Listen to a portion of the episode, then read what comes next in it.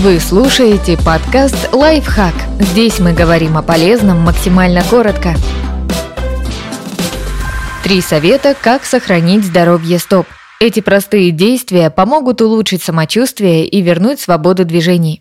Правильно подстригайте ногти. Подстригать ногти нужно по прямой линии, оставляя 1-2 мм свободного края. Не срезайте уголки и не пытайтесь придать ногтям округлую или заостренную форму. Если палец вокруг ногтевой пластины покраснел, болит и гноится, скорее всего, ноготь уже начал вырастать. Не срезайте его самостоятельно. Это может усугубить проблему. Лучше обратиться к подологу. При необходимости специалист установит коррекционную систему, например, титановую нить или пластину.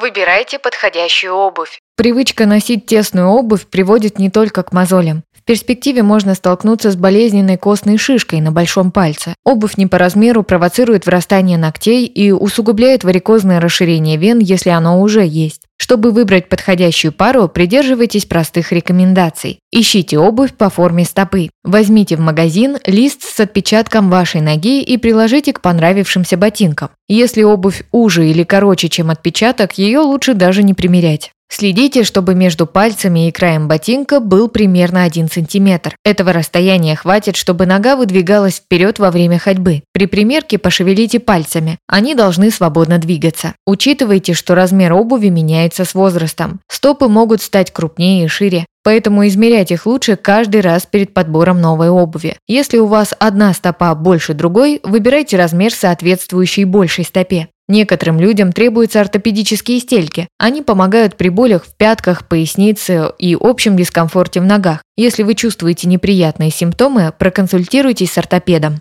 Контролируйте уровень сахара. Проблемы со стопами часто встречаются у людей с сахарным диабетом. Болезнь вызывает повреждение нервов, которое приводит к потере чувствительности в ногах. Человек может не заметить камешек в носке или волдырь на ноге, что приведет к порезам и язвам. Кроме того, снижается объем кровотока в ногах и ранки хуже заживают. Узнать уровень сахара можно, сдав соответствующий анализ крови.